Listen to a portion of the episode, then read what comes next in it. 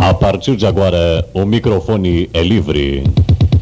Tribuna Popular.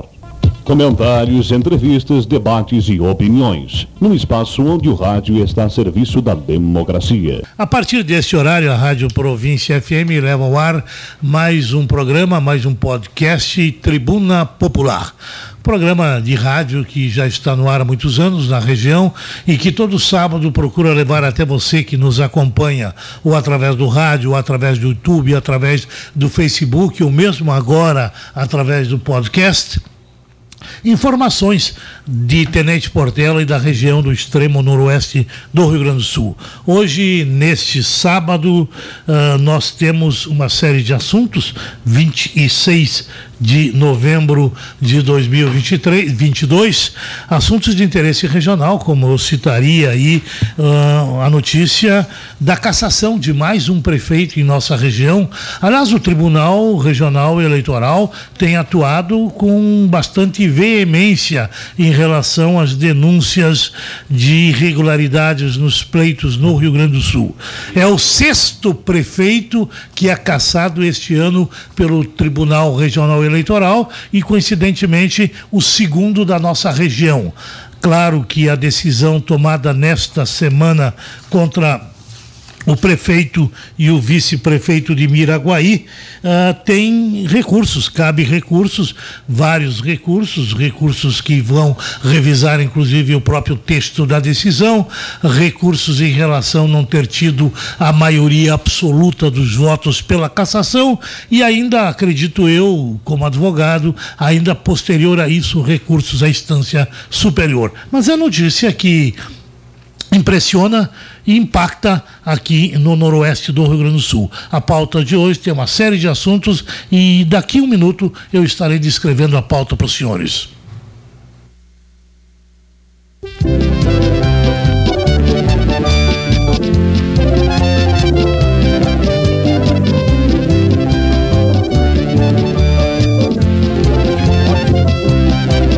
Seis de novembro é o trigésimo é o tricentésimo, trigésimo dia do ano no calendário gregoriano.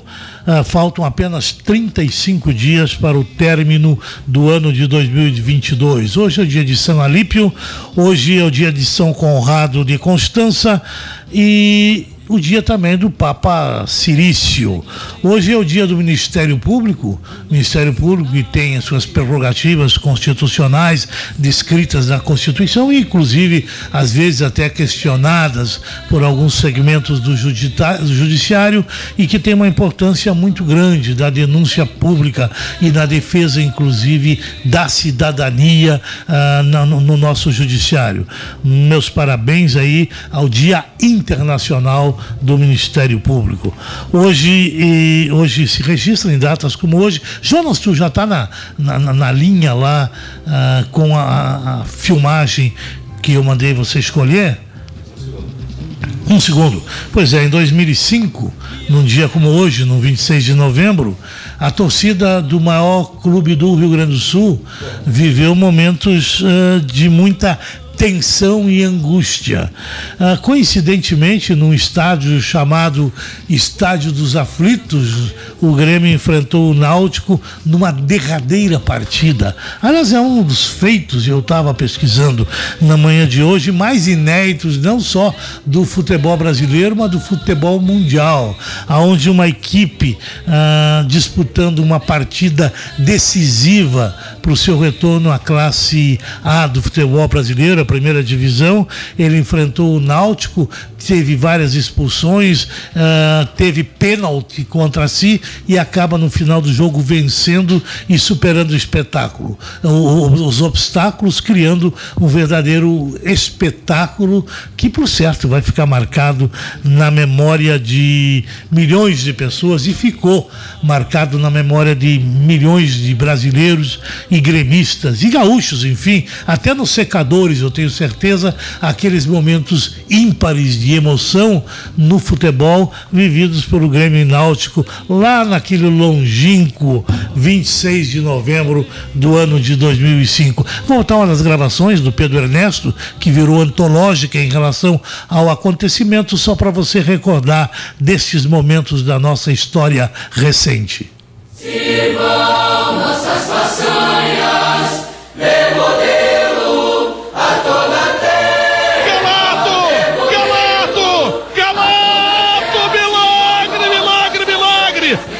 Falta, bola pro Anderson, fechou pra dentro da grande área, entrou livre, vai marcar o gol, atenção, tem apenas o goleiro, tirou o gol! Quem saber gol!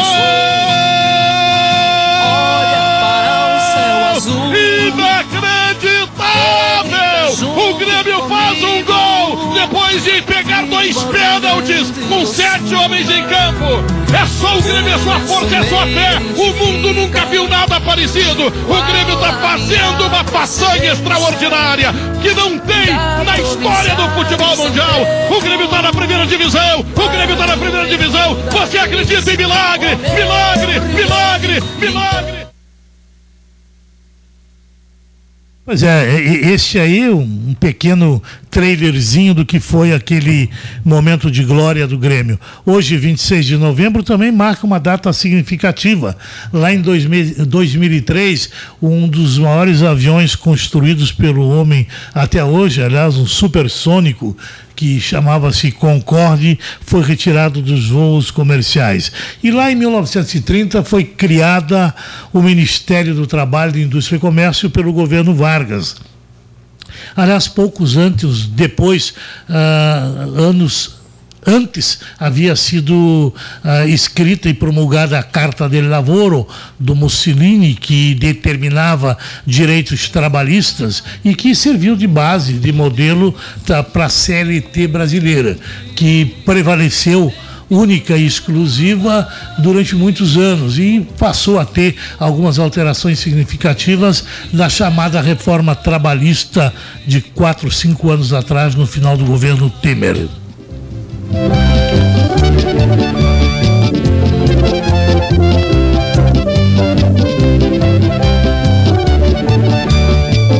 Pois é, no dia 26 de novembro também se registram alguns nascimentos de pessoas importantes, principalmente para a arte e para a cultura brasileira. Em 1911, nasceu o ator e compositor Mário Lago. Mário Lago era inclusive integrante do Partido Comunista Brasileiro, foi um ator renomado, um dos maiores prêmios da televisão brasileira, hoje leva o nome de troféu Mário Lago, e Mário Lago foi autor de uma música que se tornou conhecidíssima em todo o país. Eu não sei se hoje a música não receberia da esquerda da qual o Mário Lago fez parte, críticas severíssimas. Eu me refiro, não sei se você pode colocar rapidamente, Amélia. Amélia é, é, é uma das letras mais famosas do Mário Lago, uma marchinha de carnaval, que falava da mulher de verdade, da Amélia que não tinha a menor vaidade. É possível? Vamos lá.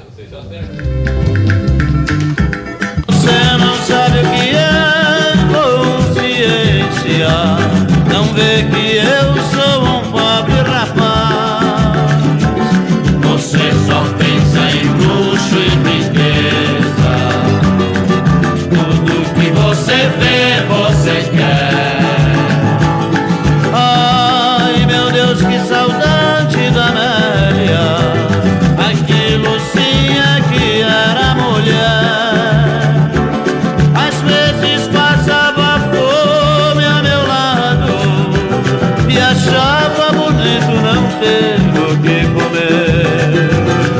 Pois é, né?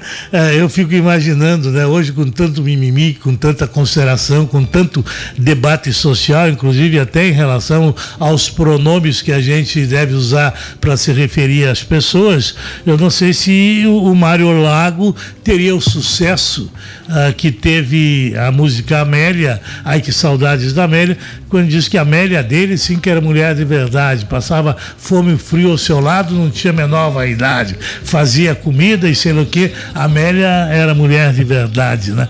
Pois é, hoje também é aniversário de uma grande cantora americana, um espetáculo de cantora, Tina Turner. Hoje é aniversário de quem virou manchete nesses dias. Quando a pessoa não se sobressai pelas opiniões, ela se sobressai pelas aparências. É uma grande atriz da Globo. Débora Seco foi convidada para participar dos debates da, da Copa do Mundo, que está acontecendo lá no Catar, e apresentou-se com alguns figurinos que chamaram a atenção. Aliás, chamaram muito, mas muito mais a atenção do que o próprio conhecimento de futebol da Débora Seco. Tu não acha, José Martins? Mas eu prefiro ela do que o Carmona. É, como é que é? Ah, sim, né? o Jonas diz que mesmo assim ele prefere nessas condições muito mais as opiniões da Débora Seco. A Sharon Menezes também nasceu numa data de 26 de novembro, lá no ano de 1883. Em 1993 morreu um dos maiores, mais uh, polivalentes artistas brasileiros. Morreu, estava olhando até relativamente novo, porque tinha 78 anos e eu lembro-me de tê-lo entrevistado 10 anos antes da morte dele, já tinha 68 anos, e eu me refiro ao Grande Otelo. O Grande Otelo foi ah, uma referência ah, na chanchada brasileira, ah, no, no, no, na história do cinema brasileiro. Ele e o Oscarito, né? Faziam uma dupla maravilhosa. E eu lembro-me quando entrevistei lá em Gramado, num festival de cinema, o Grande Otelo. Aliás, a, a entrevista me marcou porque foram quase duas horas que eu e Grande Otelo ficamos uh, lá no Hotel Serrano, num dos, dos bares lá do Hotel Serrano, conversando e ele me contando um pouco da vida, da trajetória dele, dos filmes que ele fez. Ele foi, sem dúvida, eh, um grande talento do, do, do teatro e da música, também poderia dizer, mas principalmente do cinema brasileiro. Né?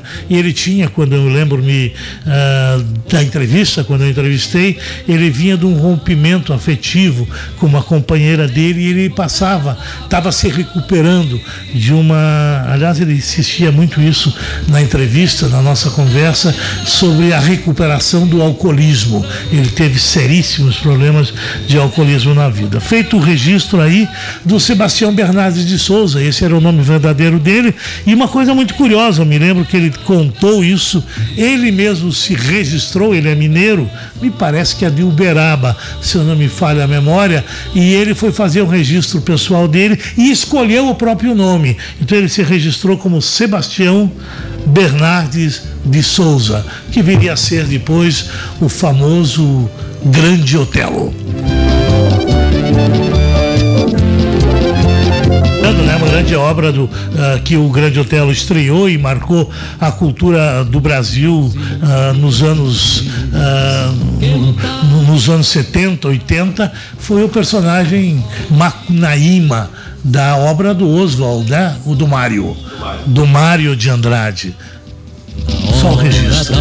verdade, tenente segue em frente, legando o nome à cidade. De hoje com uma série de atrações, daqui a pouco vamos falar sobre um portelense aí que é, representando uma escola aí fundamental de ensino fundamental do interior do município, a Entre Rios, conseguiu um sucesso bacana aí num, num, num, num torneio estadual do xadrez, que bacana, né? Vou estar tá falando a pouco, daqui a pouco sobre Covid.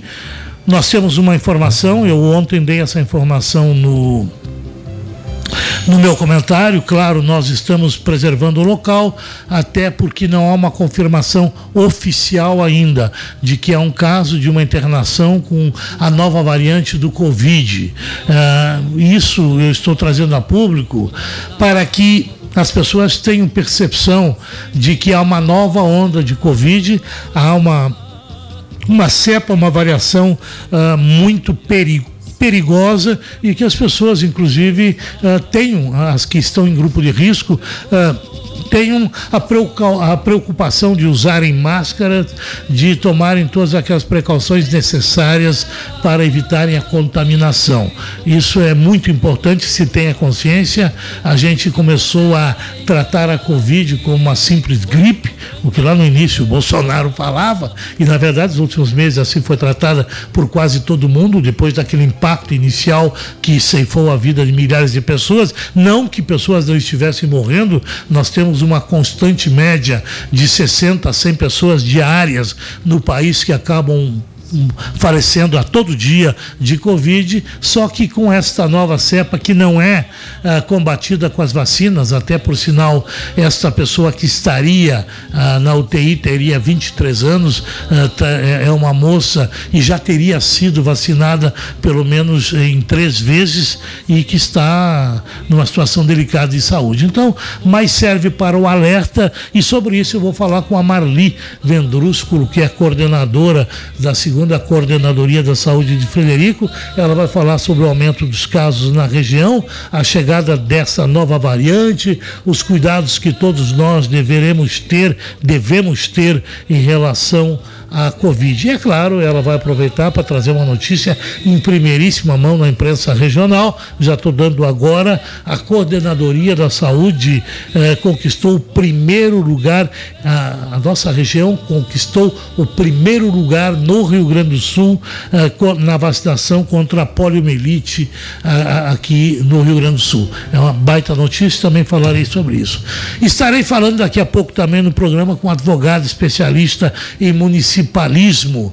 Eu me refiro a Vladimir Chieli, ele, ele esteve reunido aí com prefeitos de várias associações de Juí e ele vai abordar comigo algumas alternativas que os municípios têm em relação a esta anunciada e me parece até irreversível eh, privatização da Corsã. Estarei falando também com o Diogo da Silva Coimbra um dos criadores do encontro de canoagem aqui em Tenente Portela, que já vai na quinta edição. Encontro esse que acontece amanhã, ele vai nos falar um pouco sobre esse esporte no programa de hoje. O programa também faz um pequeno relato do que foi essa semana, uma semana que na política nacional iniciou com a notícia do procedimento cirúrgico que o candidato eleito Luiz Inácio Lula da Silva sofreu na sua garganta. Ele tem problema nas cordas vocais, ah, embora que esse procedimento, segundo os médicos que o trataram, é de rotina, mas há de se lembrar que ele já foi vítima de câncer na laringe num passado lá me parece no ano de 2011, se não me falha a memória. Então isso fez com que o candidato eleito ah, mantivesse essa formação do novo governo que ele vem coordenando. Aliás, me parece que mais coordena é o candidato a vice, o Alckmin, que estão, o vice-eleito, né, uh, que estão uh, trabalhando. E o Lula participou dessas reuniões mais por, por uh, contatos virtuais. E nessa semana há uma pressão, e essa pressão ela já vem da semana anterior também, do mercado em relação à indicação do ministro da Fazenda. É muito importante, o mercado vê como um ponto fundamental a indicação do ministro da Fazenda, até para o prosseguimento dos investimentos em vários setores da economia brasileira e na própria Bolsa de Valores. O capital, eu vivo dizendo, é flutuante, o capital busca sempre a melhor remuneração, não existe nisso linha ou, ou, colorido ideológico, que mesmo você, se tiver 100 reais, puder ganhar 120, você vai ganhar ganhar os 120, tu não vai querer deixar lá o dinheiro para ficar com os 80. Então é uma coisa natural e o capital está muito preocupado com o equilíbrio de contas. O governo Lula venceu as eleições e prometeu uma série de benesses e conquistas para a população brasileira e algumas delas ele pretende cumprir já no primeiro ano. Uma delas é manter o, o Bolsa Família, que é o antigo Auxílio Brasil, na casa dos 600 reais, mais um auxílio de 150 reais para cada criança da família até 7 anos. Né? E isso demandaria em algo muito além do que está previsto para o orçamento do próximo ano. Existem outras promessas, como o reajuste do salário mínimo em percentuais superiores à inflação. Imagino eu também que acompanhariam aí a, as aposentadorias. Eu, ele não foi específico nesse setor. E também uma outra questão que, que eh, demandaria também na aplicação de recursos públicos ou na abertura, em abrir mão de recursos públicos, seria na Receita Federal, quando o presidente eleito prometeu que quem ganha até 5 mil, 5 mil reais por mês não pagaria mais imposto de renda. Então, tudo isso demanda em você reestruturar, fazer um projeto de emenda constitucional para agregar mais valores e furar o teto do que era previsto previsto para o orçamento do próximo ano. O PT chegou a falar em 190 milhões. Eu ontem vi o ministro da Saúde pedindo 20 bilhões. Aliás, eu falei 190 bilhões. O ministro da Saúde pedindo 20 bilhões, ah, fazendo uma espécie de uma chantagem que a saúde não terá, não terá ah, posta em prática medidas necessárias se não houver essa, essa quebra de teto também. A oposição está reagindo, ah, inclusive é um fato fato novo, uma notícia dessa madrugada, o presidente do PL, o Costa Neto, eh, em função até da furada que ele entrou nesta semana, quando ele foi completamente tolhido pelo Superior Tribunal Eleitoral quando ele apresentou uma série de reclamações a respeito do processo eleitoral, pedindo que fossem averiguadas. O, o ministro Alexandre de Moraes, ele sequer considerou o conteúdo, apenas disse que eram infundadas qualquer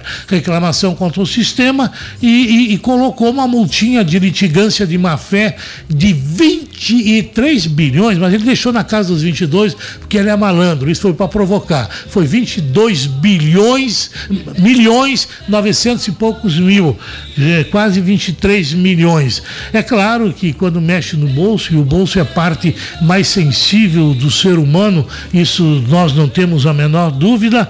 Uh, os republicanos e o PP, que apoiaram o Bolsonaro nessa eleição, correram dizendo: não, não, nós somos a favor do que deu nas urnas, nos tire dessa multa. E o, e o pepino todo está na mão do PL. O PL está entrando com recursos, é claro, mas em contrapartida está jogando. Diz que jogará contra a qualquer PEC que, que tenha previsão de liberação de quebra de teto ou liberação de gastos. Então é uma situação complicada. O próprio Lula, essa semana, ah, agora na manhã de, hoje, anunciou que a semana que vem irá pessoalmente a Brasília negociar com os partidos.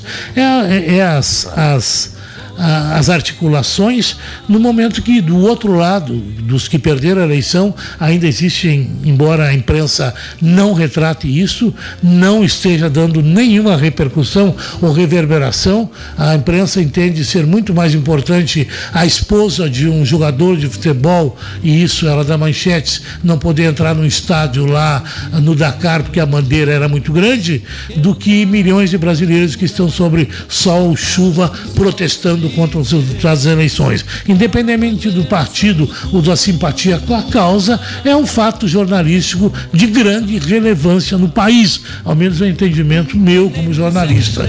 E, mas isso não está sendo noticiado, como também não está se dando muita cobertura na grande imprensa sobre uma manifestação de um deputado gaúcho, Marcelo Ronaten, Marcel, né? É Marcel, Marcel a Marcelo, eu disse, Marcelo Van Hatten, ele é um deputado do Novo, aliás, o Novo que perdeu o fundador e presidente, né?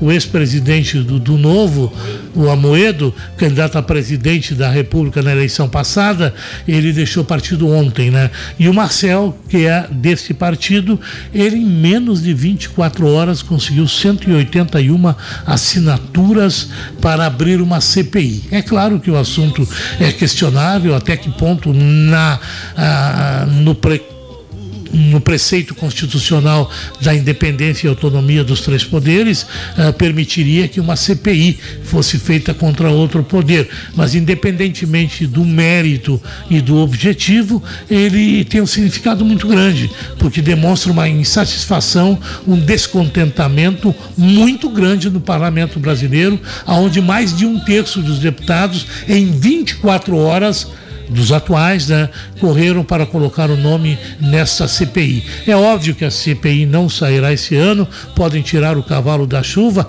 mesmo que o presidente topasse, você teria que reestruturá-lo ano que vem, porque entram, faltam duas semanas, tá me lembrando o Jonas aí, uh, de trabalhos parlamentares, inclusive nem eu sei se a PEC teria prazo hábil, se a oposição não vai trabalhar exatamente com os prazos para prejudicar a PEC da transição do PT.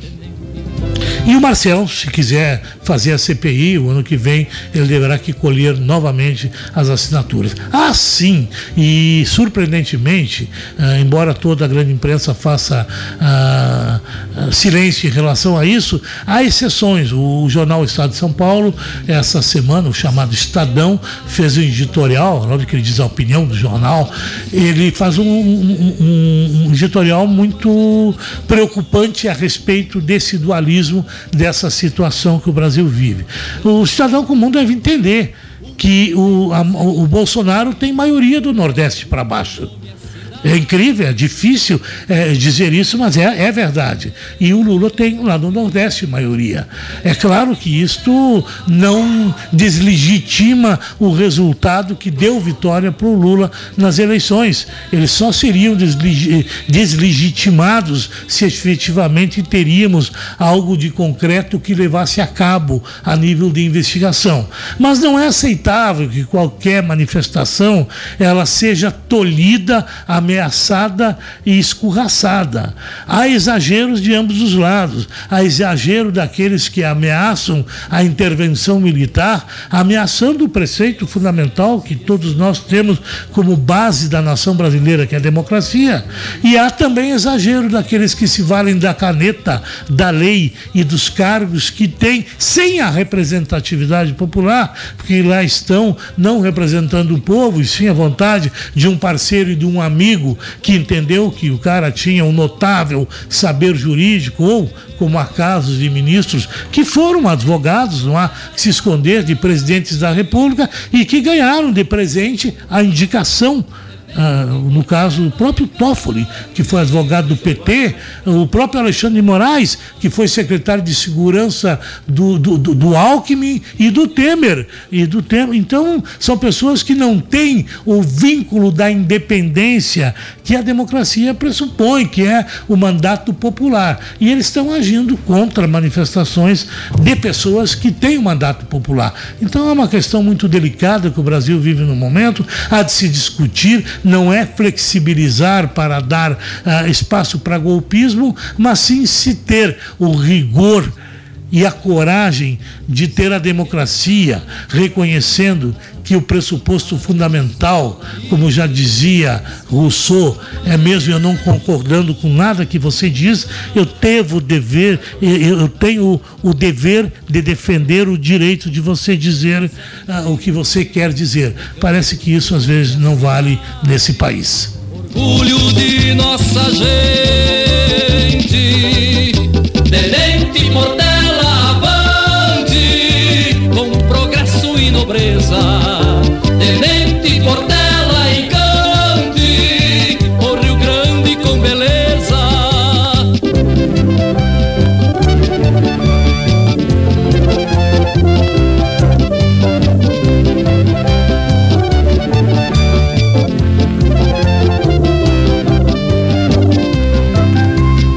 É, é, acabaram de ligar agora. Aliás, tem muitas fake news a respeito de uma informação que circula nas redes sociais. Há de um lado e há do outro. Inclusive, eh, todo mundo se vale desse artifício, infelizmente, né? Mas nem por isso o cara deve ser banido, o cara deve ser responsabilizado. Uma das CPIs que nos ligaram agora perguntando sobre a possibilidade de houver o avanço sobre as poupanças. Eu, particularmente, não acredito, até porque o regime de dependência do Banco Central, eh, aliás, Aliás, uma coisa que eu acho mais útil na economia, feito no governo Bolsonaro, foi tirar ah, da gerência do político o Banco Central. Ah, são duas coisas que. Um, o que que acontecia? O político, para fazer voto, simpatia com o povo, usava o Banco Central, a taxa de juros, usava tudo para fazer. Hoje o Banco Central tem autonomia. Essa é uma grande vantagem. Isso dá alguma segurança em relação à pergunta que a ouvinte faz em relação ao avanço sobre as poupanças. Né? E me parece que foram criadas algumas normas também, o Jonas me lembra, ah, quando o Collor de Mello fez isso. Vocês lembram muito bem, né? O, o Collor de Mello, valendo-se na famosa lei da oferta e procura, eu tiro o dinheiro do mercado, então não, não uh, uh, tem pouco dinheiro, quer dizer, então a inflação vai cair. Era um dos mecanismos que ele e a. Como era o nome dela? A de Mello lá, que tá, a de Mello, a, a, a ministra. A, a, ministra que ele arrumou da Fazenda lá, que, que fez uh, o embargo das Zélia Cardoso de Mello, uh, ele e a Zélia fizeram. Eu tenho a impressão que isso não passa de uma fake news, assim como tem outra fake news, outra uma cidadã até que eu reputo bem esclarecida, nível superior, aqui na nossa cidade, ela me, ela me procurava para me falar sobre a possibilidade do, do Lula ter partido e alguém estar e alguém estar substituindo ele. Eu também acho que é uma grande de fake news, né? até porque aquela voz dele, do jeito que. É, mas tudo bem, vale tudo. Vale tudo não, não vale nada disso. É interessante que se esclareça, né? Mas é claro que a esperança para alguns que são opositores é a última que morre, né? Vamos aí às notícias da semana. Eu tenho uma baita notícia, até vou pedir para o Jonas dar uma ligada para um amigo meu. Eu tenho uma grande consideração por este sujeito. É um cara que, aliás, eu conheço desde a infância, né? Ele é. Onde é que está o, nosso resumo da semana aqui? Hum, não, estou achando aqui. Ah, eu tenho grande respeito por ele. Ele é um portelense, nasceu em Portela. Ele teve grande destaque na música, na música italiana, na época em que a música italiana fazia sucesso uh, nas rádios, enfim, a música gravada aqui no Brasil. Aliás, teve inclusive no Festival de São Remo. Uh, ele e o Roberto Carlos são os únicos dois brasileiros que representaram o Brasil e eu converso com ele com muita frequência. E ele tinha, sempre me revelava, mas olha, Jalmo, a grande mágoa que eu tenho é, é, é, é, não cantar, cantar em todos os lugares do Rio Grande do Sul e não ter a oportunidade de cantar na minha cidade natal, que é Tenente Portela.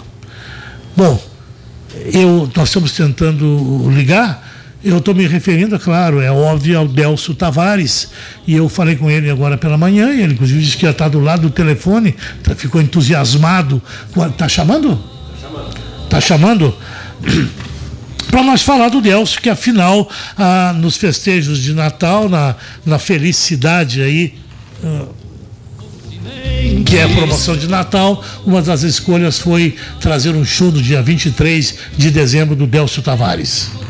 Ah, boa tarde, Delcio. Que satisfação conversar com o amigo e que satisfação receber essa notícia também, que estarás aqui em Tenente Portela participando do Natal da tua cidade.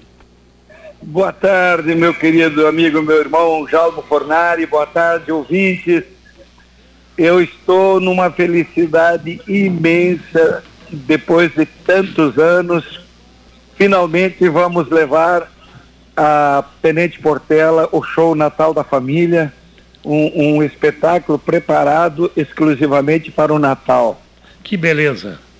Fale desse show. Você, aliás, é, você também dessa expectativa que você vinha tendo há tanto tempo. Eu quantas vezes conversei contigo e você sempre registrava, Jalmo, eu, eu, eu quero fazer um show na minha cidade. E é uma coisa inexplicável, porque ninguém se percebia da importância de trazer um nome que já tem, que, que tem tanto sucesso na música do Rio Grande, teve sucesso na música italiana, ah, participou de, de, de, enfim, de festivais da canção gaúcha e na sua terra natal parece que não valorizavam ou valorizam alguns, é claro, tanto quanto mereces. É, a, a gente vive essa expectativa que até angustia Mas a gente tem que ter a compreensão, Jaume, que eh, eh, uma fruta não cai do pé se não tiver madura, né? É verdade. E tudo tem seu momento certo. E, e finalmente chegou, né? Através da, da, da, da, minha produtora, que é a Carla Cristina Correia, que também é portelense, né? Opa! Eu é, sabia. A, a, a Star Show, ela, ela me vende para todo o Brasil, Sim. fora do Brasil. A gente, aonde a gente vai, tem a chancela da Star Show produtora. Olha né? que beleza. E a Star Show Sim. que conseguiu te encaixar nessa programação de Natal com um show exclusivo para o Natal, é isso? Exatamente que, que é que o portelense, aliás, não vamos falar só em portelense, a Rádio Província atinge toda a região e eu tenho certeza virão pessoas de Vista Gaúcha, Derrubadas, Miraguaí, Redentora, Palmitinho, Erval Seco, Três Passos para assistir esse teu show aí. O que essas pessoas podem esperar desse show? Fale um pouco, Delson. É, a proposta do show foi inspirada na oração da família do Padre Zezinho. Porque é um show natalino, né? É, é, seria incoerente da minha parte anunciar um show de Natal e cantar apenas os meus sucessos. Perfeito. Então nós teremos. É um espetáculo de Natal, então. De Natal. Nós teremos, uh, lógico, músicas como Mate de Esperança. E... Ah, essa não pode não, ficar fora. Não essa nós não conseguimos deixar fora nem no programa do Marcos Gutierrez. Todo domingo ela roda. Grande Marcos Gutierrez, um abraço. Ele está nos ouvindo sim. É, Jalmo, então nós teremos áreas sacras como Ave Maria, Panes Angélicos, é, clássicos como uh, seu, uh, Quando Eu Quero Falar com Deus, de Olha. Roberto Carlos, né? É, então é Natal. É, Clássicos é, natalinos, né? É, é, é, verdade. É um, é um apanhado que vai de músicas natalinas populares teremos clássicos como Vivo per Lei, do Andrea Bocelli. Sim, o Bocelli. Né? É, a parte italiana não falta no nosso Aliás, show, né? você, você te destacou muito na tua carreira, um período desse, cantando é. música italiana, inclusive cantando na Itália, pouca gente sabe, é, né? Representando sim. o Brasil em São Remo, né? Em São Remo. Eu tenho uma, uma música minha em parceria com o Mário Michelon, que é o hino do Gemellaggio, eh, de San Pietro Valdastico, na região do Vêneto, na Itália. Olha que lindo. Com a cidade de Encantado. Então, o nosso trabalho na música italiana já foi muito além, além da Itália, né? Sim, que beleza. E, e tudo será um apanhado, claro, com um cunho natalino, que será o dia 23, um período de reflexão, de Natal, mas uh, terá um pouco da mostra do teu trabalho também, né? Do, é, além do, de, de, desse trabalho direcionado ao, ao Natal. Sim, é, é, impossível também fazer algo uh, exclusivamente natalino. Sim. Tá? A proposta é bem natalina. Mas, é, assim como o meu show normal, eu não poderia hoje fazer um show só nativista gaúcho. Perfeito. E, e nem só italiano. Porque o, o, público que gosta dessa dualidade Sim. É, é, é, aprecia já isso que se tornou uma identidade artística minha, né? São mais de 40 anos fazendo isso, né? Perfeito. Ok, Delcio, nós vamos falar mais algumas vezes até o show. Eu, eu, estarei lá te prestigiando, sem dúvida alguma. Eu tenho certeza que todo mundo aí, que eh, muitos do que nos acompanha também estarão acompanhando 23 de dezembro na Rua Tapuias, que é a nossa rua dos festejos natalinos. Está realmente muito linda. Vai ter um palco enorme lá. O dia 20, a Rádio Província estará fazendo o Natal da Criança carente nesse palco. E no dia 23 estará lá Delcio Tavares. Obrigado, Delcio. Nelson, sucesso e te aguardamos, amigo. Muito obrigado, Jalma, muito obrigado a toda a equipe da rádio, a todos os ouvintes pelo carinho, tá? E no, eu espero chegar no dia 22 aí para degustar um, uma taça de vinho contigo e com os amigos aí. Ok, então te espero. Um grande abraço. Valeu. Um abraço Tchau, amigo. Aí. E sucesso Obrigado. sempre. Valeu, tá bom. Tenente Portela e Gandhi, o Rio Grande com beleza.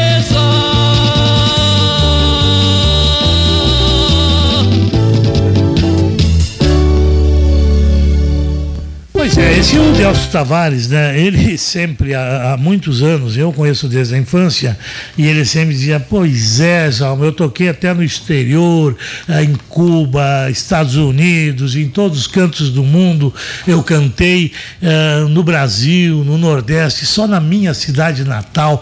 Eh, eu, eu não sei porque as pessoas não me convidam para fazer um show. Eu quero dar parabéns aí ao Paulo Farias, à administração de Tenente Portela, que teve a preocupação de fazer realizar esse, essa expectativa do Delson e a de milhares de pessoas que, por certo, irão acompanhar esse show. Ele dizia para mim um dia desses, Jalmo, eu fiz um show em Vista Alegre, lotei a praça, eu não sei por que, que eu não faço show Internet Portela. Então tá aí aberta a possibilidade de você acompanhar esse portelense que tem um orgulho danado de Tenente Portela. Eu tenho uma história, não vou contar porque o tempo está exíguo, mas que, me, me, que eu conto o seguido que demonstra o, o carinho que esse senhor tem pela cidade natal por Tenente Portela. Então está aí registrando a vinda do Delso. Agora eu vou conversar é, com a professora Marguite, Marguite Carolina Becker, diretora da Escola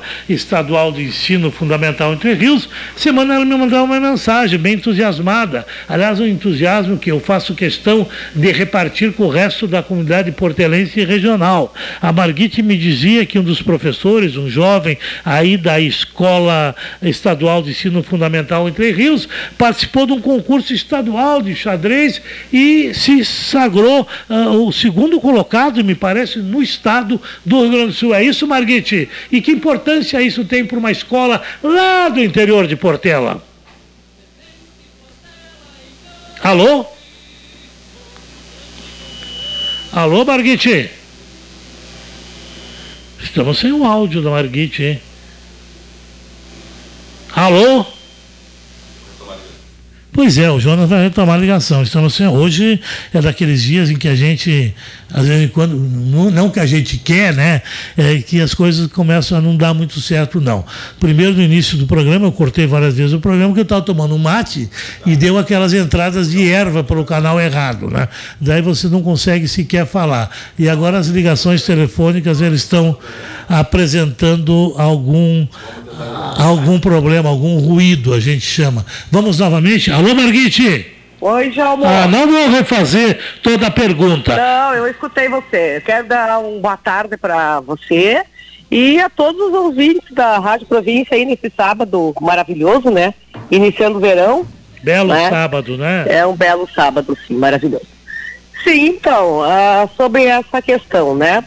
Nós, nós participamos né, uh, como escola, uh, de um projeto vinculado com a coordenadoria do Estado, chamado Projeto de Escola Melhor. Escola tá? Melhor. Escola Melhor, uh, da SEDUC e coordenadoria. esse ano, então, iniciando aí uma parceria com o Instituto Águas Novas, Sim. Né? A gente, em conversas e achando interessante introduzir ah, o xadrez na, na, na, na escola, né? Ah, a gente inseriu então o projeto do enxadrismo na escola. Com o professor Vinícius né, Rodrigues Jaegues, que é o filho da, da coordenadora do Instituto Águas Novas, ah, professor de xadrez. Esse menino já vem, pela questão da idade, ele já vem de um, uma, uma, uma longa jornada aí de de trabalho no xadrez. Desde o menino iniciou na escola. O, o Inícios tem 18 anos 18 já. anos. É. Já é enxadrista há muito tempo. Ele xadrez desde criança, né? Desde Iniciou na escola, né? Que é aí que está a questão, o foco da, de toda Perfeito. a questão, né?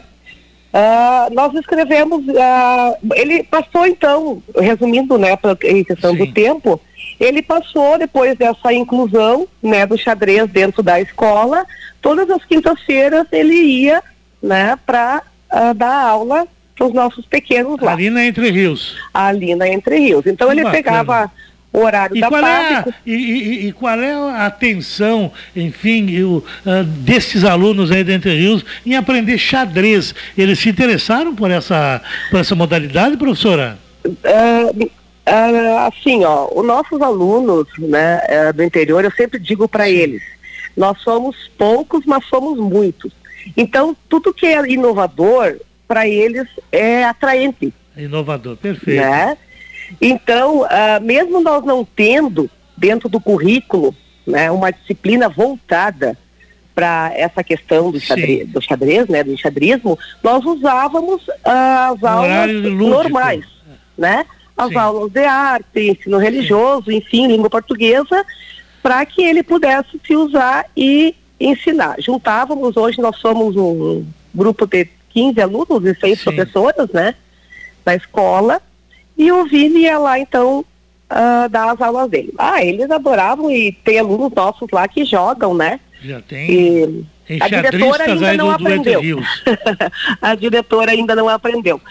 Mas isso a gente trabalhou muito com ele, né? Ele Sim. sempre evidenciou que ele estuda muito xadrez, né? Ele estuda ah, muito ele, sobre o xadrez. É. Ele não é apenas um enxadrista. Não, não, ele não é apenas um enxadrista. Se Hoje as jogadas e a, a conhecer Isso mais profundamente esse jogo, né? Ele desde pequeno ele, ele estuda muito xadrez, né? Ele se focou muito no xadrez. Hoje ele participa de um campeonato uh, a nível nacional com um dos maiores enxadristas do Brasil, Luiz Que bacana, aqui do nosso uhum, interior, muito, aqui, muito bacana. Aí da Entre né? com essa projeção nacional. É, e pela idade, né? Então a gente, a gente assim. E voltando à questão, Sim né?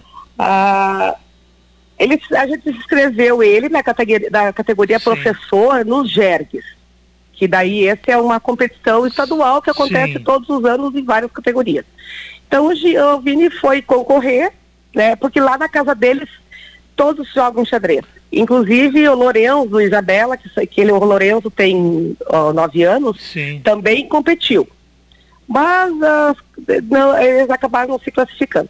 E o Vini veio, então, como ele estava jogando com o comitante com a equipe essa que ele tem uh, uh, desse, desses Jogos Abertos Nacionais, o JASP, Sim. que ele também participou, né, e estava participando com essa equipe dele, uh, ele estava jogando com o comitante com o Gerges. Tá? E ele acabou então ficando em segundo lugar. Bom. O primeiro primeiro lugar ficou com um professor de Farroupilha, Farroupilha. se eu não estou enganada, eu não lembro o nome. Perfeito. E o Vini com o segundo, né? Bom, o registro que eu faço e fiz questão de, de, trazer ao programa é porque isso tira também um pouco lá do, do esquecimento, uma escola que muita gente vê lá do interior, de Entre Rios, de repente um professor consegue um destaque a nível estadual do Rio Grande do Sul. Demonstra aí um empenho, a visão que vocês têm e a preocupação em criar alternativas aí para os seus alunos e para os que frequentam essa escola, né, é, diretora? Exatamente. O nosso objetivo objetivo é mostrar, uh, uh, Jalmo, que a escola do campo, né, é, nós, nós podemos conciliar as atividades intelectuais com a sustentabilidade. Que beleza, né? bacana né? isso. Então a gente, a gente não pode deixar morrer, é isso que a gente, a gente quer que, que ressurja, né? Como uma fênix. E o xadrez ele veio só a somar nisso, né? Porque ele, como um esporte, né? Ele ajuda no desenvolvimento ah, cognitivo, na concentração, no raciocínio lógico, né? Ele, ele tem um leque imenso, né?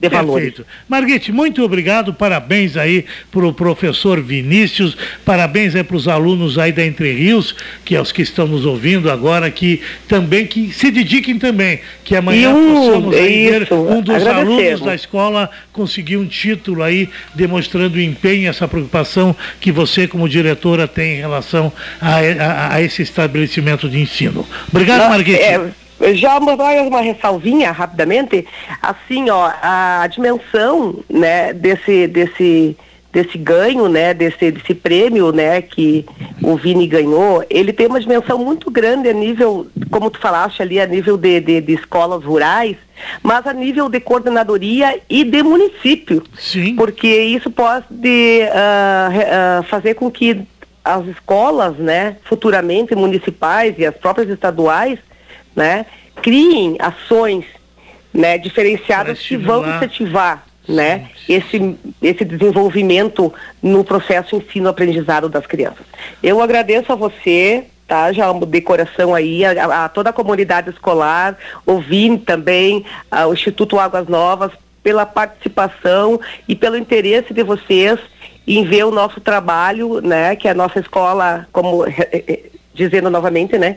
Nós somos poucos, mas somos muitos.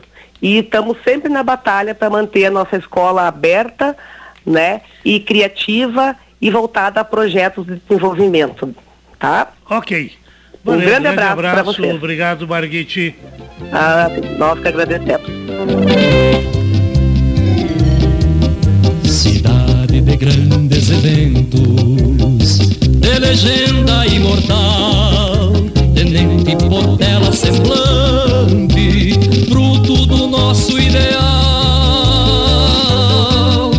O rio Uruguai demarca os povos em igualdade, irmanando continentes com razões de liberdade.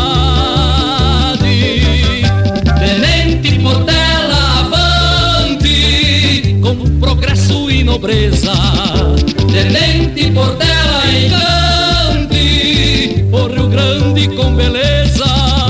Pois é, eu comentava há pouco aí das repercussões aí na região, é, manchete do jornal Província, a cassação do mandato do prefeito e do vice de Miraguaí. E no mesmo dia, infelizmente, uma notícia também nos chegou ah, sobre um atentado contra um prefeito de Lajeado Lajeado dos Bugres, do Bugre, né? É, fica perto de Palmeiras das Missões, essa região aí. O prefeito Roberto Maciel dos Santos, do PP, foi morto dentro do gabinete, em torno das 11h30 da manhã, próximo ao meio-dia. Um homem encapuzado invadiu a prefeitura e disparou uma série de, de tiros aí, matando o prefeito. A notícia aí teve repercussão nacional. Nós temos aí em pleno andamento a nossa Copa do Mundo, né? Entre oscilando entre jogos, como diz o Jonas, bons e jogos ruins. Bons pelo mesmo, tivemos o jogo do Brasil, Uh, tivemos aí surpresas como a derrota da Argentina uh, e Alemanha, que perderam para a Arábia Saudita. O Brasil estreou contra, falei, contra a, a Sérvia. Saldo negativo da Copa até o momento aí fica por conta do Neymar e do Danilo, que se lesionaram. Aliás, uma manifestação extremamente ridícula, deplorável, condenável. A manifestação de alguns partidários uh, de esquerda em relação aí à, à, lesão do Neymar. Não há como você envolver um atleta do nível do Neymar com suas posições ideológicas e políticas. Uma coisa não tem a ver com outra. Nós temos que todos torcer independentemente, e a democracia tem esse pressuposto fundamental que é de dar a liberdade de as pessoas manifestarem suas posições, independentemente se você concorde ou não. Então temos que torcer aí pela recuperação do nosso craque Neymar. Está na linha comigo agora uh, doutor Vladimir Chieli. Ele é advogado, especialista em municipalismo. É um homem que eu conheço há mais de 40 anos, dedicou a sua vida aí a, a, a, sempre ao municipalismo. E ele teve uma reunião muito importante com prefeitos e associações de municípios aí, lá em Juí, que ocorreu na, sema, na semana que passou, me parece que foi na última terça-feira. E o Vladimir discutia com os prefeitos e com associações possíveis alternativas frente à venda da Corsã que é uma das coisas aí que estão praticamente definidas aí no Rio Grande do Sul e tudo em decorrência, claro, do, do marco legal do saneamento previsto lá para 2033. Boa tarde, Vladimir. Satisfação falar com o amigo. O que é que os municípios, que alternativa tem os municípios e as associações frente a essa expectativa aí de, de, de privatização da Corsã? Boa tarde, amigo João. É, a gente não pode falar muito, né? Porque 40 anos não é um tempo pequeno. É verdade. Nós... O pessoal vai ficar impressionado aí com o tempo de. Mas você era um menino e eu também era quando nós conhecemos lá em Porto Alegre, né, Vladimir? Esse é o problema. Éramos, né? Éramos. Hoje verdade. quase de bengalinho. Mas já um prazer. Para mim é uma satisfação falar contigo. Sei do yeah. teu sucesso na área que você abraçou e eu tenho muito orgulho de estar te entrevistando agora. É, bondade do amigo e estou sempre à disposição. Até para falar desses assuntos que são muito importantes, são, são, são situações aí, como é o caso do saneamento, que envolve contratos e envolve uma relação de prestação de serviço de 30 anos, pelo menos. É verdade. É, a, a, concessionária estatal aí tem feito esse trabalho ao longo dos últimos 60 anos. Perfeito. Então nós temos aí uma relação municípios e Corsã, que é sinônimo, acabou se tornando sinônimo de saneamento no estado ao longo dos seis décadas. É, e, e, a é grande maioria dos municípios hoje, eles têm essa relação com a Corsã, né? Para te ter uma noção, o nosso aqui assinou com a Corsã em 1966. Exato, logo em seguida da, da sua criação, da fundação é da Corsã. Então nós temos essa relação, tem 317 municípios no estado que hoje são, são contratados com a concessionária. Claro que os outros, mais de 180, têm é, uma, uma prestação de serviço própria, né? seja por autarquia, seja por departamento, ou, ou seja por outras formas mais é, simplificadas. Mas o fato é que nós temos aí uma situação imposta pela lei 14026, que é o novo marco regulatório, que Sim. na verdade vai introduzir alterações no marco inicial lá de 2007, né, no marco, na lei 11.445, e que tinha um viés todo ele estatal, estatizante, o Sim. poder público fazia tudo, faria tudo. E acabou nesse período todo, são 14 anos que se passaram e se avançou muito pouco em termos de saneamento, principalmente aqui no estado. No Brasil nós temos 50%, Sim. Até, até que não é um percentual baixo em relação ao Rio Grande do Sul. 50% de coleta e tratamento. No Rio Grande do Sul Mas... não chega a 17%. Então nós estamos numa situação pior do que estados uh, do Sudeste, que tem 80%, e muito próximos, ou até em grau ali de paridade, com os, os do Nordeste. Então, uma situação bem crítica. Muito... E a COSAN, é. uh, o Estado que poderia assumir, que deveria com aquele marco assumir um pouco mais do saneamento, não o fez e nos deixou numa situação hoje que tem muito terreno na frente para se atingir os objetivos lá em 2033.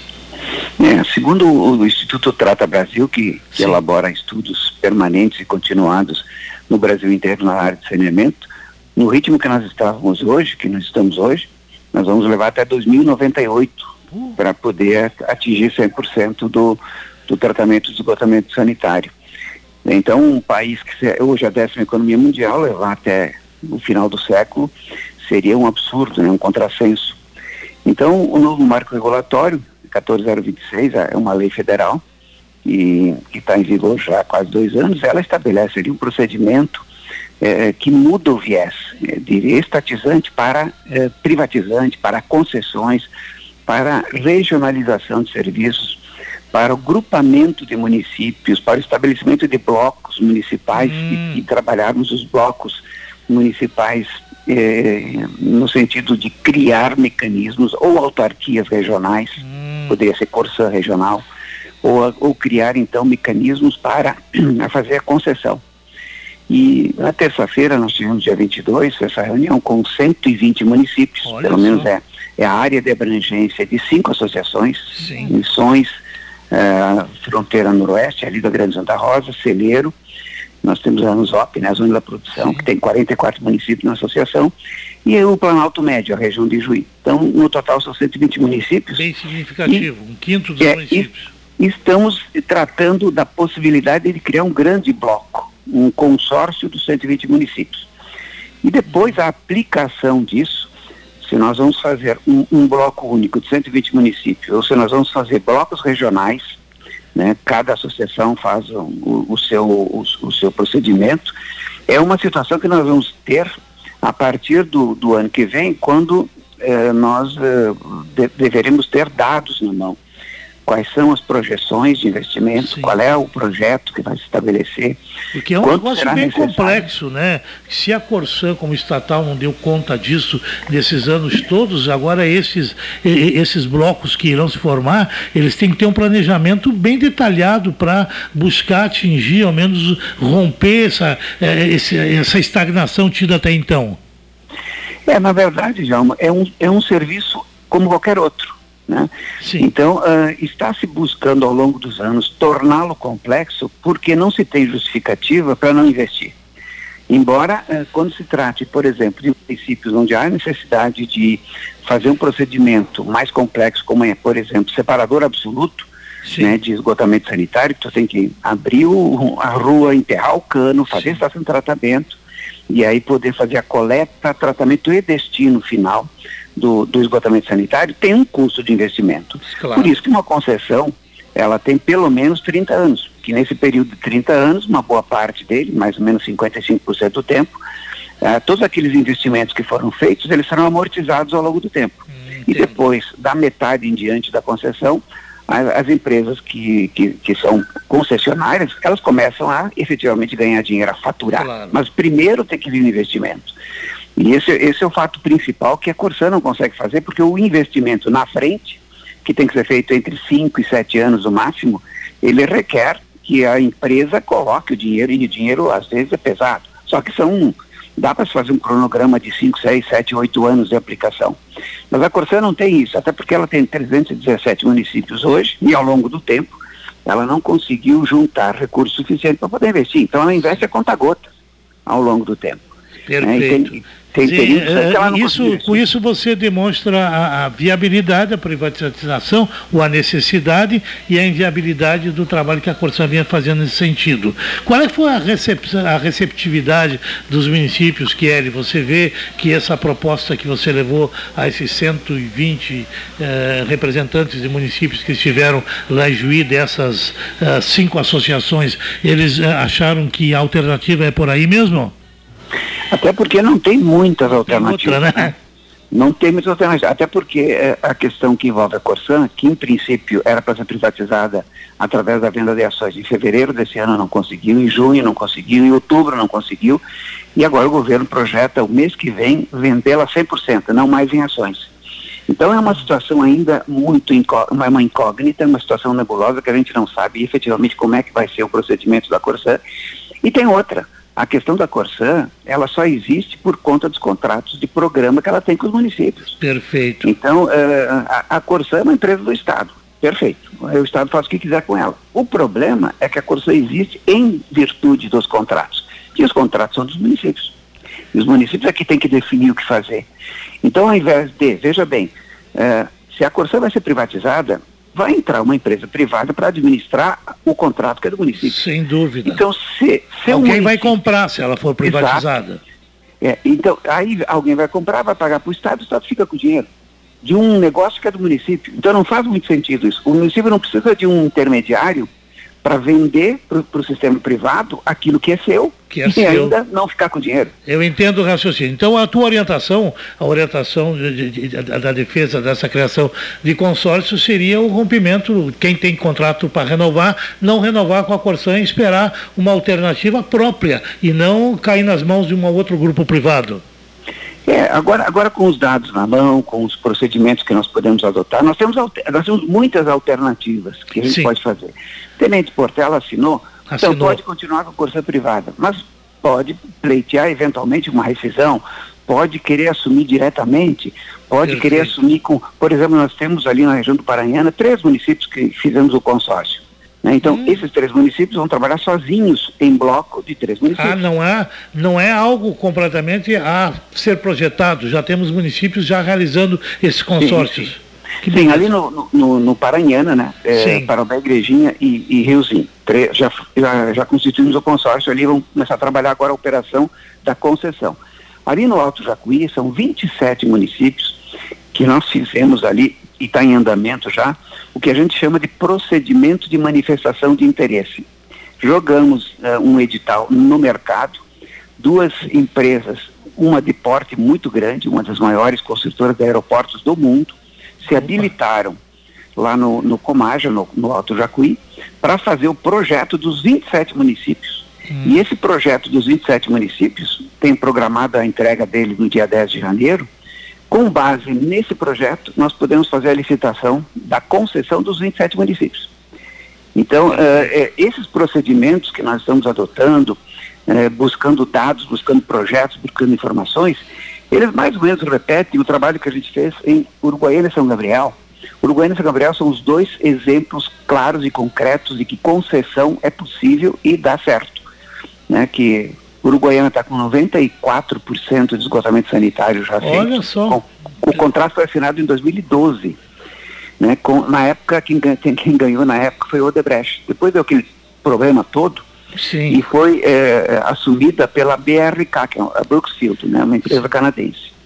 Em São Gabriel, deu um problema lá inicial, mas foi também assinado o contrato 2012, São Gabriel está com 65% de saneamento, já é, com esgotamento. É prova pronto. que esses consórcios funcionam e bem mais rápido Isso. do que o modelo original, né? Porque tem que ter dinheiro, tem que ter investimento, tem que jogar na frente o, o, o, o investimento e até para as próprias empresas, né? Porque quanto mais tu joga na frente, quanto mais rápido tu tiver o investimento, mais cedo tu pode cobrar. Né? Quanto mais, se tu demora 10 para fazer um investimento no esgotamento, tu não pode cobrar, porque tu não disponibiliza claro. esse serviço. Então o interesse é fazer, assinar o contrato, investir o mais rápido possível, fazer todas as obras o mais rapidamente possível para poder lançar os pagamentos. Porque além da tarifa de água, terá sim um pequeno acréscimo, a, a tarifa vai variar muito Ok. Vladimir, você mais ou menos deu em linhas gerais aí com, como foi e qual é a proposta a esses municípios. Eu sei que muitos prefeitos nos acompanham aqui no programa no sábado e eu tenho certeza que vocês continuarão aí assessorando e discutindo com as associações essas alternativas que deverão ser buscadas aí com a efetiva privatização da Corsan ou assumir os contratos já mantidos com a Corsan e e claro com a companhia que a suceder, ou se criar esses consórcios que você sugere, né, Vladimir? Sim, sim, essa é uma definição clara, mas, mas isso que a gente precisa deixar muito, muito claro também. É uma definição do município. Claro. Não é do governo do estado, não é da Corsã, não Pessoal é Pessoal do município, é particular é do, município. É, é, o que o município quer fazer. Se ele quer fazer sozinho, associado, em consórcio, Sim. se ele quer dar para a Corsã, se ele quer fazer uh, procedimento de concessão, quem define é o município. E isso ninguém pode tirar Bom, do ente Claro, municipal. respeitando as metas aí que se tem pela frente, né? Que é que são metas até 2033. É, exatamente. Provavelmente muitos municípios do país não vão atingir. Não vão, mas é uma meta. É aquela história, né? Lembra? Se a gente não alcançar a meta, a gente dobra ela, né? É. então, é. esse é o procedimento. Ok. Vladimir, Grande abraço para ti, amigo. Muito obrigado por essas informações aí para o nosso público. Até uma próxima oportunidade, sucesso e uma hora dessa a gente se vê por aí. Um abraço. Tem problema, estou à disposição aí para quanto mais esclarecer, melhor. Ok, um abraço. Um abraço. Semblante, fruto do nosso ideal.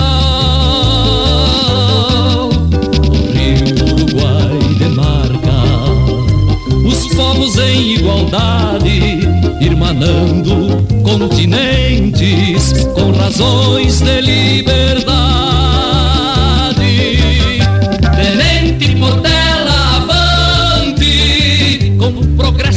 E nobreza.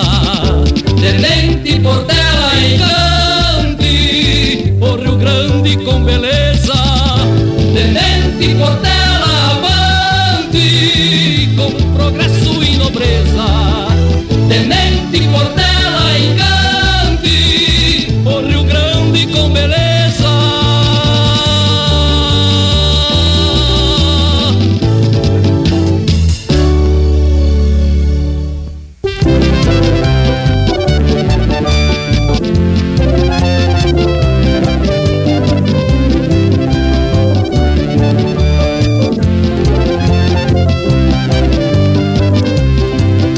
Pois é, o programa Tribuna Popular pela Rádio Província FM, mais um contato. Hoje é o dia dos contatos telefônicos não realizados, né? Isso acontece, é, eventualmente, né? Ainda bem que são raros os dias em que você faz o programa e tem todo esse tipo de, de entrave em relação aos contatos. Estávamos tentando falar com a coordenadora da segunda coordenadoria de saúde Frederico, a Marli Vendrusco, não conseguimos manter o contato. Agora o Jonas está indo para a pauta frente, está chamando?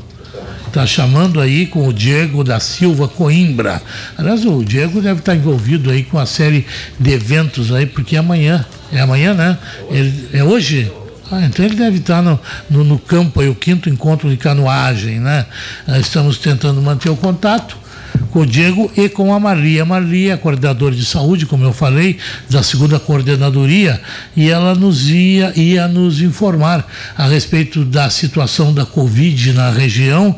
Ah, aliás, nós usamos esse microfone para ah, insistir que as pessoas devem tomar cuidado. a registros efetivos de, da nova variante na região, inclusive com pessoas hospitalizadas em estado uh, muito complicado de saúde. E por essa razão, a recomendação, aliás, não só para a nossa região, mas em todo o Rio Grande do Sul, em alguns locais já está se exigindo a utilização de máscaras, espera-se que o mesmo seja. Uh, exigido aqui na região, principalmente para as pessoas que compõem o grupo de risco. Beleza.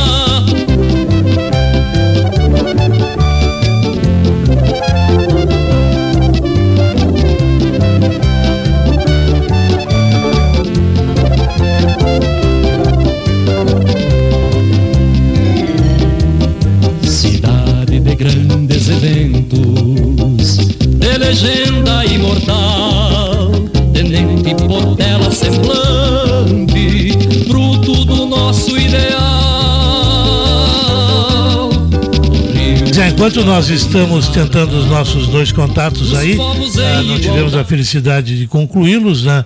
Aliás, dois contatos importantes de assuntos da região. Eu tenho a satisfação de receber ah, uma ligação que eu vou colocar no ar de uma pessoa que ao longo dos últimos anos tem sido ah, colaboradora de alguns eventos que nós fizemos na rádio. Eu não sei exatamente do que se trata, mas ele quer falar comigo, eu vou falar no ar.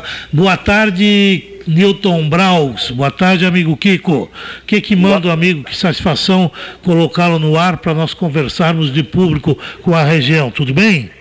Oi, Jalmo, tudo bem? Um abraço. Jalmo, já que o Natal está chegando de novo, né?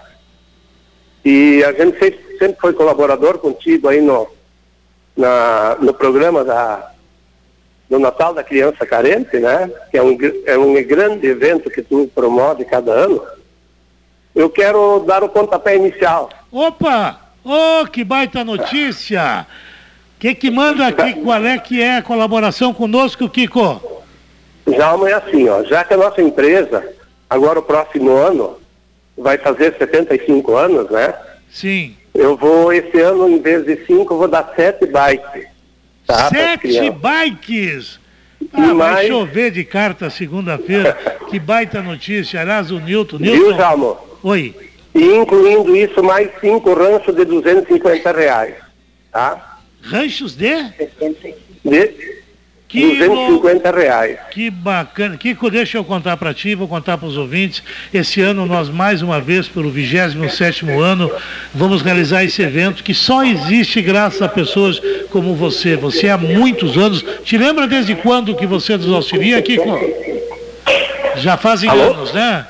Sim, já fazem anos, já, mas não sei quantos anos fazem, mas faz anos que a gente sempre colabora contigo aí. Pois é, e esse vamos ano nós vamos atender as né? cartas.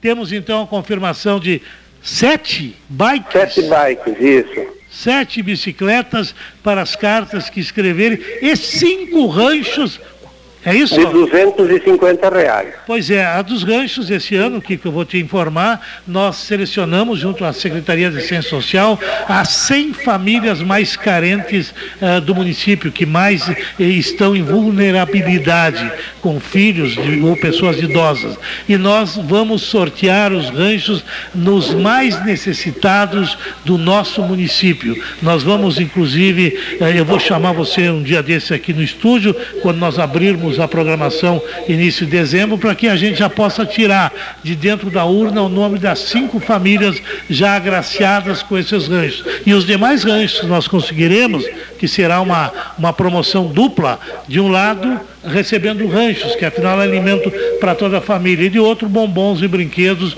para as crianças. Se você está participando dos dois lados, ajudando com os ranchos e com os brinquedos, e eu vou te chamar para que a gente faça o sorteio das primeiras cinco famílias que terão um Natal um pouquinho melhor, graças a pessoas como você, como a firma Braux, como a tua família, que sempre tem demonstrado a Portela e a região uma solidariedade enorme, um coração gigantesco e entender a dificuldade daqueles que precisam.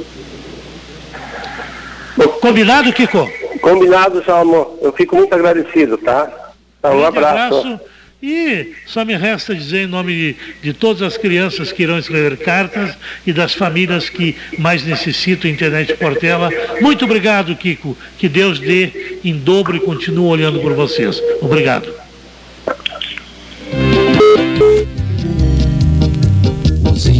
Índios imigrantes que lutaram com bravura. Zé, cara, que bacana. Eu não esperava por isso, né? Nós aqui insistindo, fazendo o programa, tentando. Até por isso, deve ser um sinal da complicação das ligações. Porque provavelmente, se as duas ligações tivessem dado certo, nós não receberíamos esta ligação, que o telefone estaria ocupado e nós não teríamos essa notícia maravilhosa, esse chute com o pé do nosso artilheiro lá na Copa de Richarlison, que esse sim abriu uma campanha com um gol de Richarlison, que é o chute que o Kiko dá, uh, nos ofertando sete bicicletas e ranchos para sortearmos. E agora deu a ligação? Até parece que era combinado. Vamos ao contato agora com a Marli Vendrusco, dona Marli, que é coordenadora da segunda coordenadoria de saúde de Frederico. Nós estamos vivendo um momento que há um recrudescimento uh, uh, em relação à Covid, com o surgimento de novas variantes. Mas antes de eu entrar na questão da Covid, eu quero parabenizar, que a Marli reclamou com o pessoal da produção, é, só me ligam para uh, fazer levantamentos de situações difíceis que enfrentamos. As nossas conquistas às vezes não aparecem. E eu quero dizer que a coordenadoria, a segunda coordenadoria da saúde de Frederico Westphalen, coordenada pela dona Marli Vendrúsculo, teve o primeiro lugar em vacinação contra a poliomielite no estado. Parabéns para nós iniciar essa entrevista. Fale dessa conquista e depois vamos falar um pouco sobre ah, esta Covid que ainda permanece por aí e ameaça, ah, inclusive, aumentar a sua abrangência, a sua contaminação. Boa tarde, Marisa. Satisfação falar contigo. Boa tarde, boa tarde a todos os ouvintes da Rádio Província, é sempre um prazer para nós. E realmente a gente dizia, né, as coisas boas também precisam também, ser né? divulgadas, né, João? Okay. E realmente a segunda coordenadoria regional da saúde, os 26 municípios da coordenadoria atingiram uh, o índice né, dos 95% que era era a estimativa do Ministério da Saúde.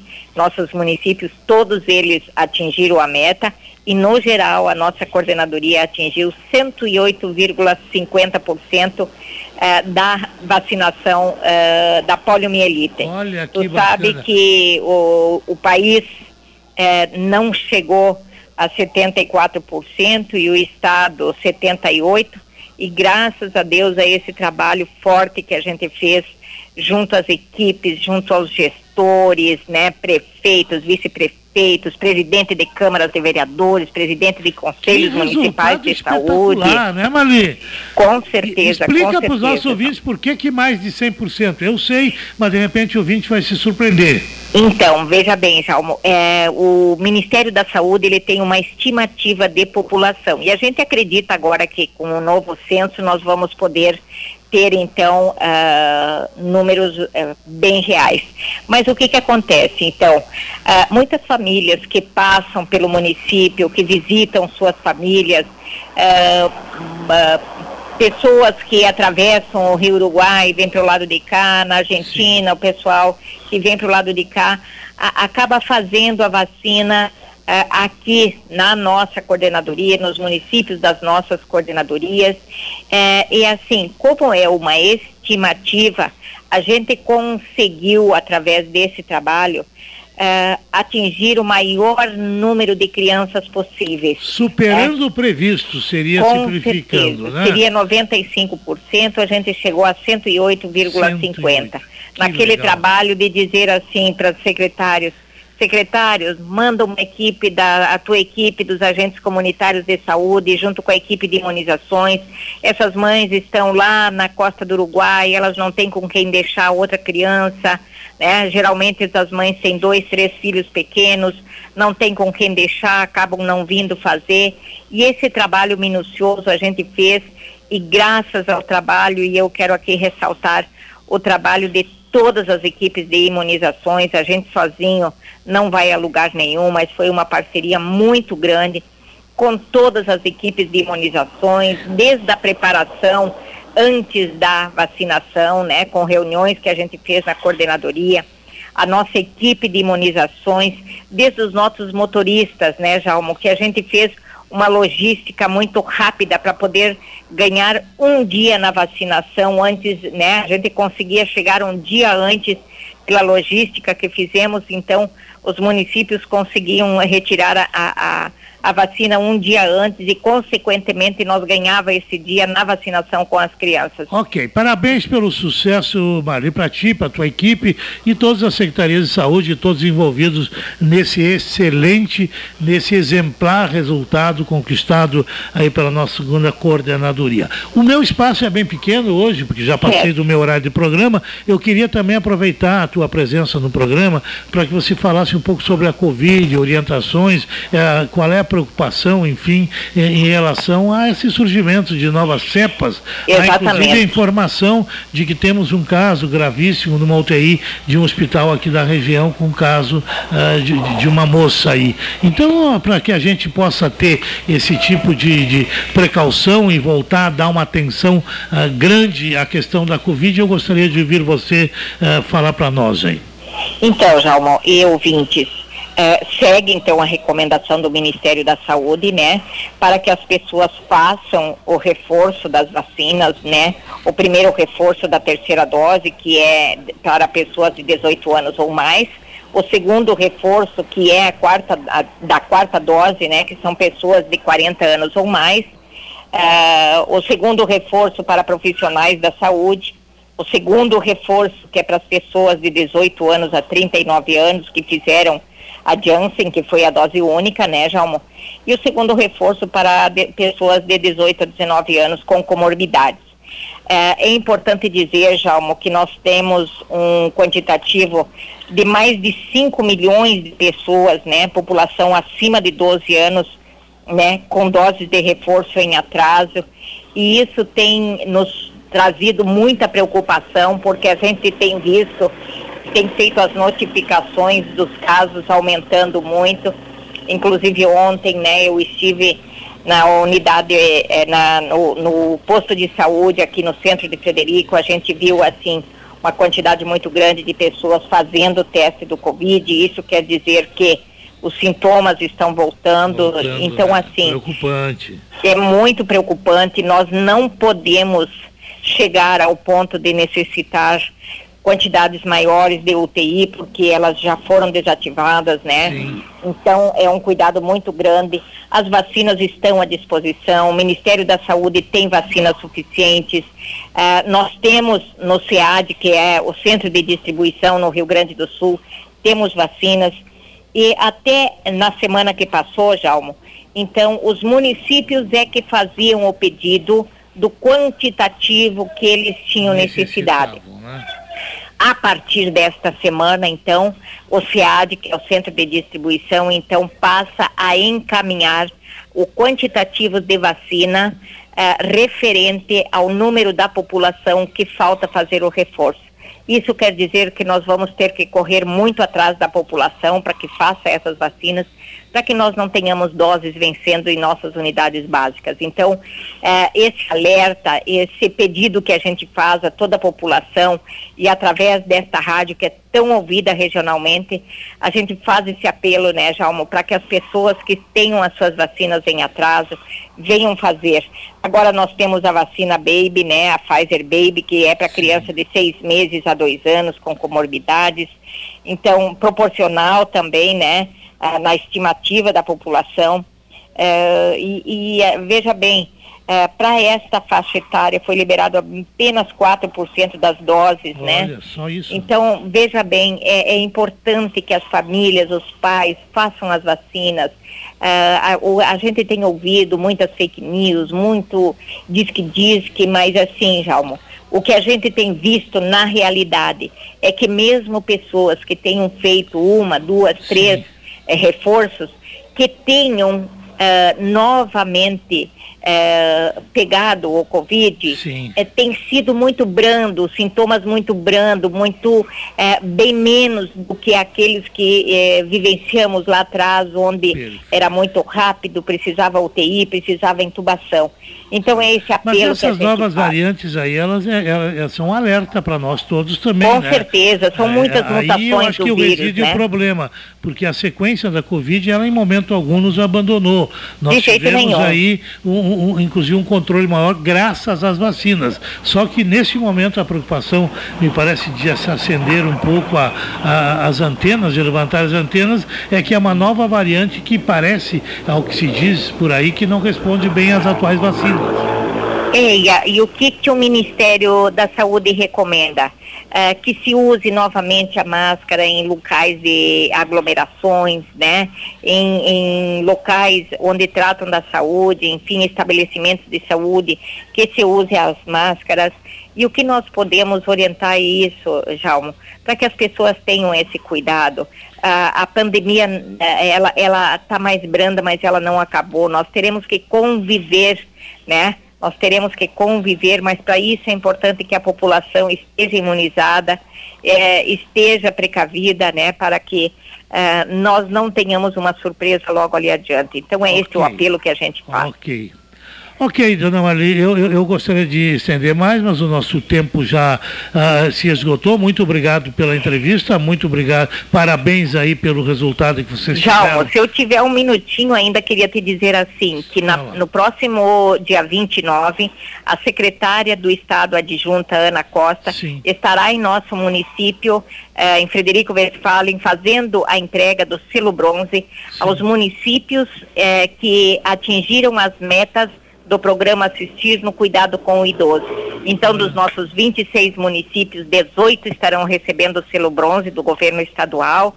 Isso também é uma grande conquista, porque quer dizer que as equipes estão trabalhando é, uma grande quantidade do idoso. Veja bem, no ano passado, 256 é, idosos foram atendidos através deste, pro, deste programa e neste ano conseguimos que 8 mil, quase 9 mil idosos foram atendidos. Isso quer dizer que eles estão sendo enxergados, foram atendidos nas unidades e isso é muito importante para nós. Ok. Agora sim, parabéns também por mais essa conquista.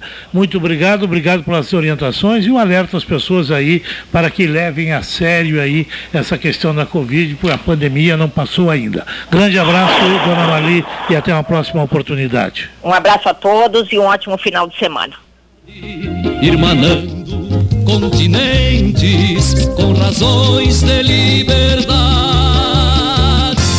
Comercial Brauques. Confiança e segurança há mais de 70 anos. Compra de cereais e venda de insumos agrícolas. Uma empresa comprometida com a rentabilidade de quem trabalha na agricultura. A Braux conta com assistência técnica especializada com agrônomos e técnicos para que o agricultor tenha o melhor resultado na utilização dos insumos agrícolas. Braux do plantio à colheita, oferecendo as melhores soluções ao agricultor. Matriz em Tenente Portela, filiais em Derrubadas, Vista Gaúcha, Redentor e Braga. Telefone 3551 1262.